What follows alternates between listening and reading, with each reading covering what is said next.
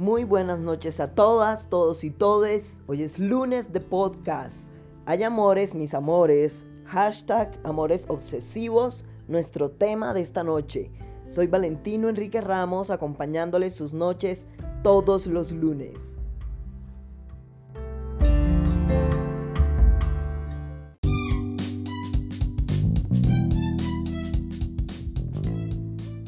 ¿Será que es tan difícil diferenciar el amor de una obsesión?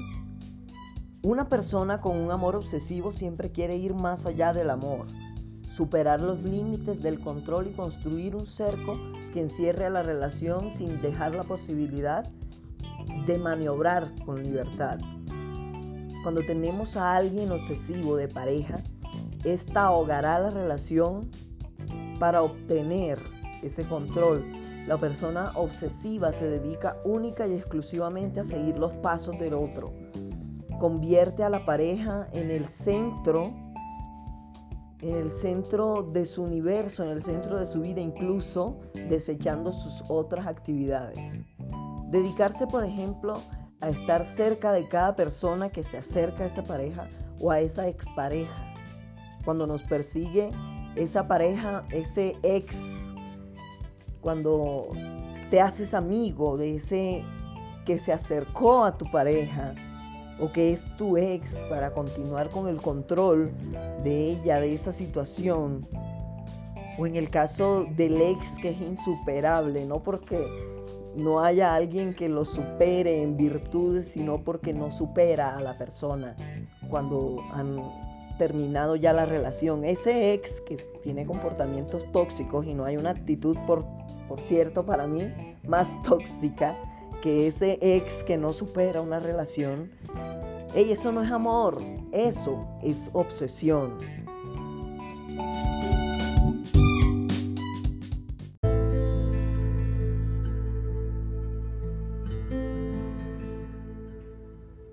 Recuerda que si no pudiste sintonizarnos los lunes, puedes hacerlo cualquier día de la semana. Estamos disponibles en 13 plataformas y en el canal principal de Anchor. Entre otras, el Google Podcast, en Apple Podcast, en radiopublic.com, Speaker, iBooks Podcast, Castro y Spotify también estamos disponibles. ¿Hasta dónde es capaz de llegar una persona, inconsciente o no, cuando el amor se convierte en obsesión.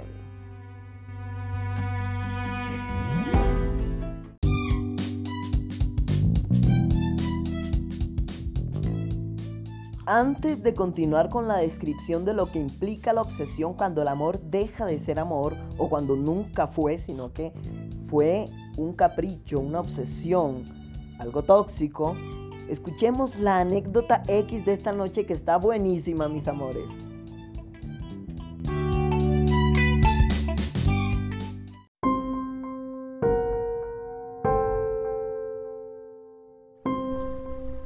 La típica anécdota X es una historia real, contada por personas reales, de forma anónima, completamente anónima.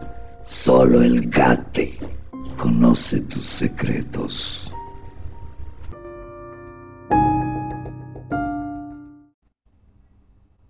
Yo conocí a través de redes sociales un mancito del que me hice novio.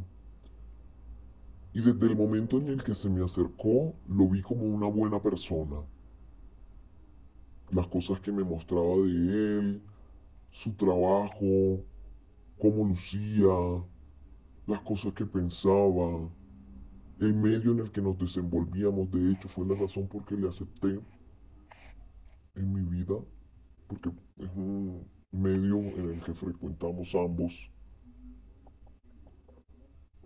Y pensaba muchas cosas buenas de él, me enamoré, me enamoré, decidimos conocernos, decidí apartar de mi tiempo que en esos momentos estaba tan ocupado, cuatro días que eran exclusivamente para para atenderle, para darle todo mi, todo de mí en esos cuatro días porque vivíamos lejos. Pero resulta que en esos cuatro días lo que empezó siendo una felicidad, lo que fue algo lindo, en tres días lindos, al cuarto día se empezó a poner raro. Y eso se empezó a poner raro porque las conversaciones cambiaron hacia otras personas que estaban cerca de mí y que en realidad yo me preguntaba qué pasaba acá. Eh, en realidad aquí también juega el hecho de decirme que él era el ex de la persona que, que era pareja de, un, de una persona muy cercana a mí, de un amigo que era mío. Eso ya era raro, o sea, esta persona se acercó por mí, se acercó a mí y, y me empezaba a hablar de estos temas, me empezaba a hablar de los problemas de estas personas, que sí se trataba de mi amigo, pero yo no quería saber los problemas de mi amigo con su pareja. Yo no quería saber el problema que él había tenido con su ex y en sí, sino que yo creía que la, que la visita era por mí. Era porque me quería, porque me quería visitar, pero no.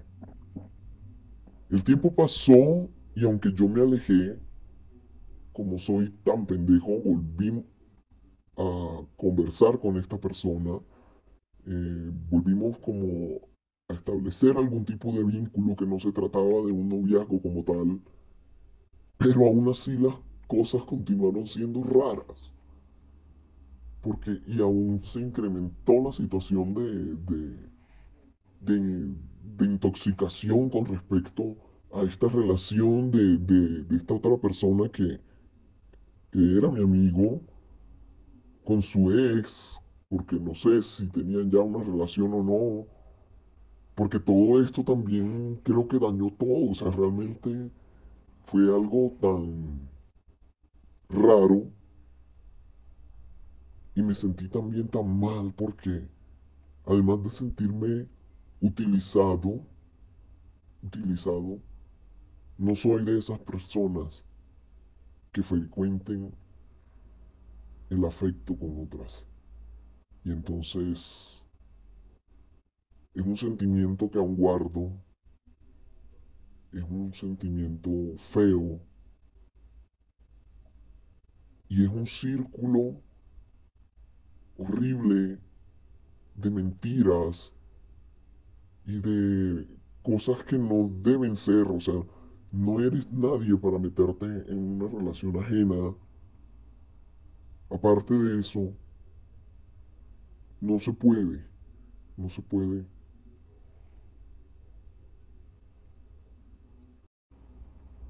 Yo nunca entendí cuál era el propósito de haberse acercado a mí y empezar todo este círculo de toxicidad y de rupturas de relaciones para luego hacer todo lo posible por destruirme, victimizándose él, afirmando que fui yo quien le hizo mucho daño, cuando realmente era él quien quería hacerle daño a mi amigo y de algún modo volver a estar con esa muchacha de la que está obsesionado hizo de mi vida un completo chisme dejándome como lo peor del medio en el que ambos nos frecuentamos, a tal punto de tener que alejarme de todos los círculos sociales, incluso del que era mi amigo, el único amigo.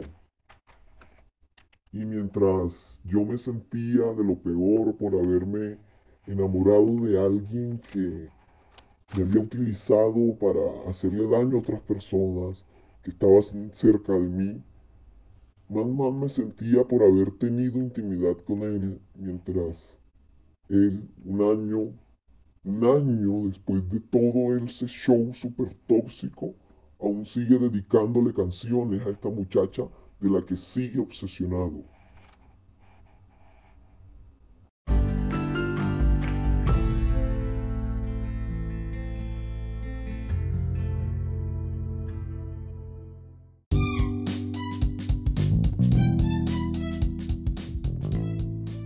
Hashtag amiga, date cuenta. Esa anécdota de hoy estuvo retóxica. People, lamentablemente la obsesión es algo real. La obsesión está relacionada a una baja autoestima, a la inseguridad. Cuando la persona que padece obsesión Usualmente hay en ella un vacío que solo puede llenar con esa otra persona de la que está obsesionada. Amores, el amor se otorga aceptación, libertad y respeto. El amor cede alas a la pareja en vez de cortarle con nudos esas alas. El amor no se expresa de manera maníaca como lo hacen personas obsesivas.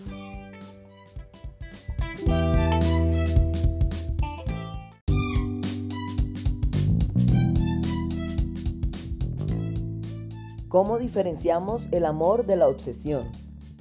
En primer lugar, en el amor lo que es el respeto del espacio ajeno, en la obsesión se distorsiona provocando celos.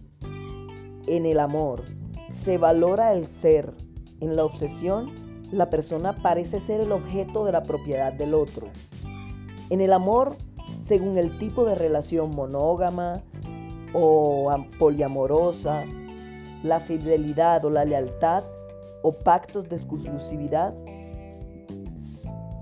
son en libertad. En la obsesión se pretende una exclusividad obligada, implícita. En el amor, las parejas se consideran un complemento. En la obsesión, la pareja es un ser que hace falta, o sea, una necesidad, un vacío ahí que está llenando esa persona. En el amor, cuando la relación se termina, se supera. En buenos o malos términos, pero se supera. En la obsesión, el duelo de la separación puede tardar más o no darse, para lo cual entonces es recomendable buscar ayuda psicológica para superarla. En el amor no hay lugar a condicionar la libertad de la otra persona. En la obsesión, a través del chantaje emocional, haciendo sentir culpable a la otra persona, siempre, siempre esta persona logra su objetivo. En el amor, los momentos difíciles se superan con empatía y con diálogo. En la obsesión, se trata de recrear una ficticia situación por miedo a perder a la otra persona.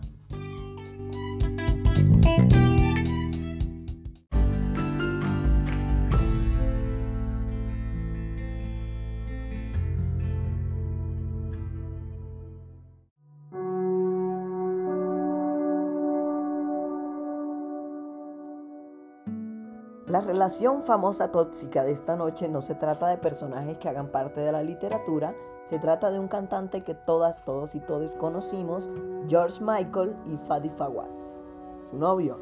El famoso cantante George Michael y Fadi, un peluquero que además de ser famosa, su relación era tóxica, al buscar sobre la pareja en Google se puede ver la cantidad de titulares que el periódico alrededor de lo tóxico que se convirtió esa relación, inclusive posterior después de la muerte del cantante en diciembre del 2016. Familiares del cantante atestiguaron, según informó el Daily Mail, que este quiso terminar la relación varias veces durante los últimos 18 meses en los cuales se vio con su exnovio.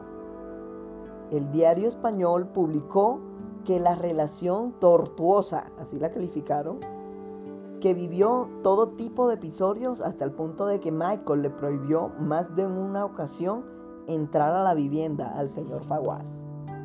Al fallecimiento del cantante, su novio tuiteó lo siguiente, lo único que George quería era morir. Hecho que Fawaz negó. En titulares del año 2018 se señala al exnovio de ocupar ilegalmente la casa de su fallecido novio.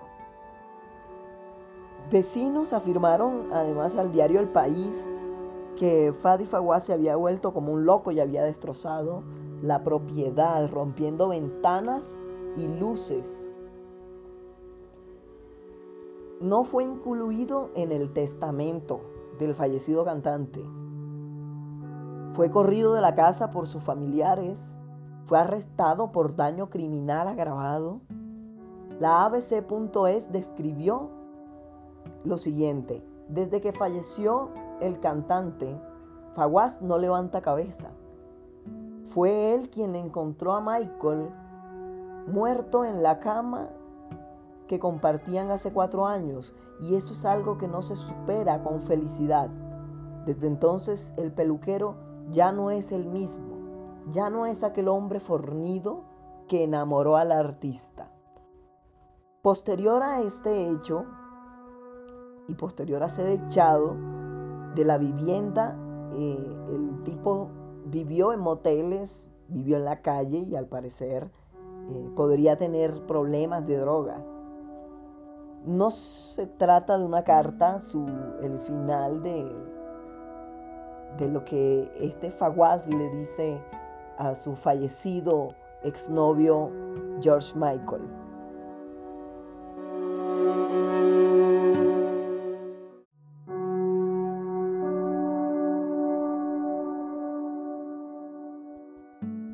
RCN Radio publica en un artículo uno de los mensajes que refleja la gran molestia de Fadi Fawaz tras enterarse que había quedado por fuera de su testamento.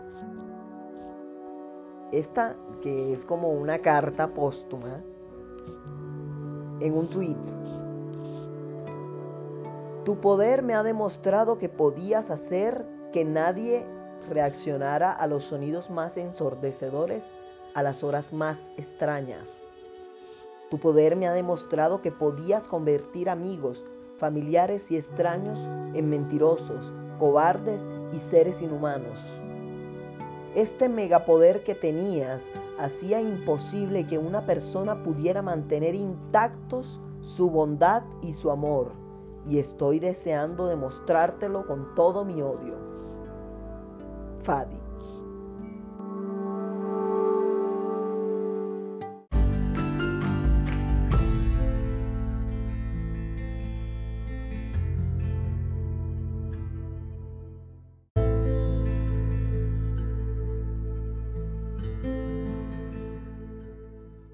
Arajo, mis amores, yo no sé ustedes, pero para mí esta carta está mucho más tóxica que la que leímos el lunes pasado del joven Rimbaud. Porque se trata de una carta que le escribieron a una persona que ya murió. La gusana en tacones nos envía un estupendo relato, el cual tengo el gusto de compartir esta noche de amores tóxicos, de amores obsesivos.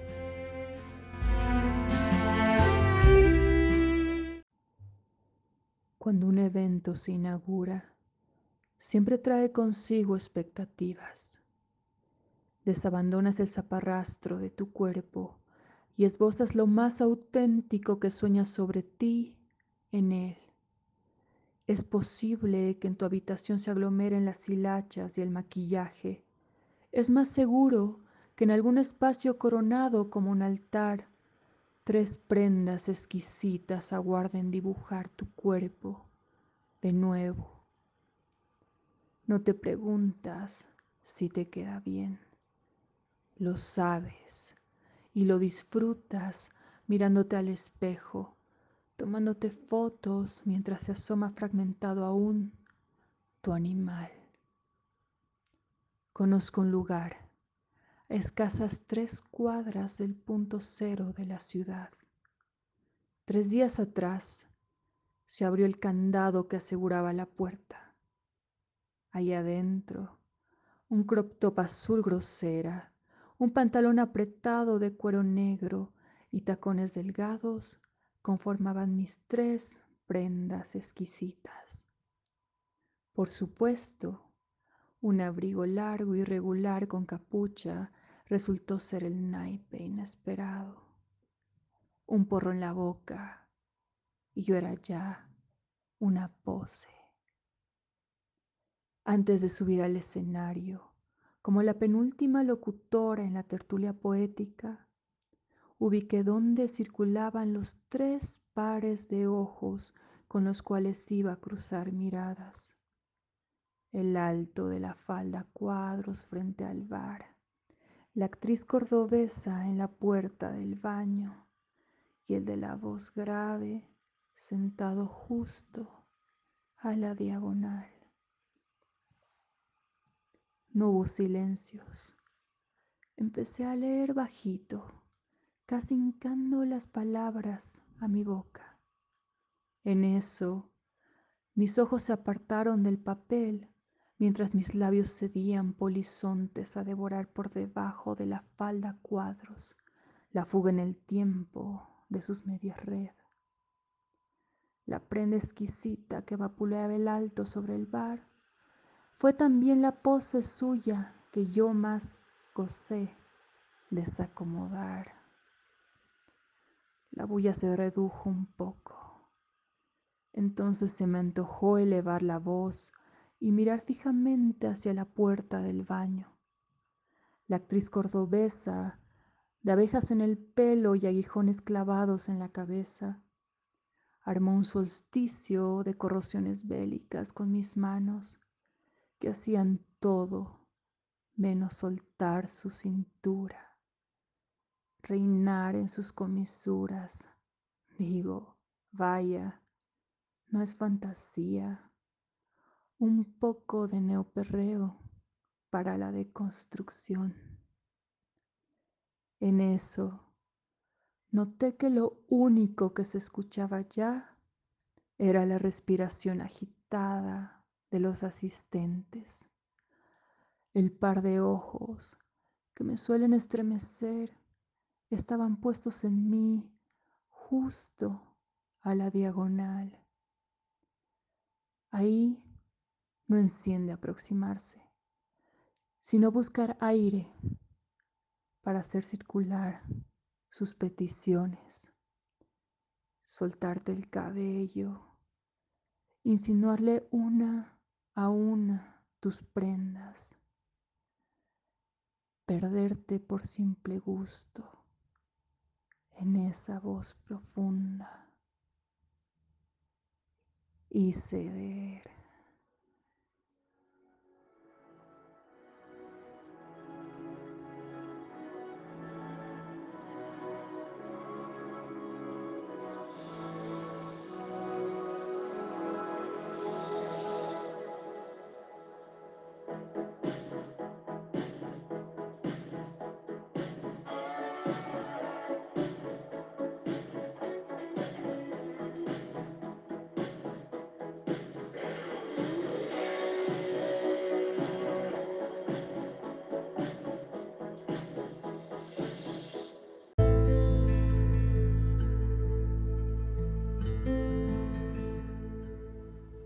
Como siempre es para mí un placer acompañar las noches de los lunes con estas interesantes reflexiones, anécdotas de desahogo del ex o de la ex tóxicos y compartiendo además de su voz propia las narraciones literarias.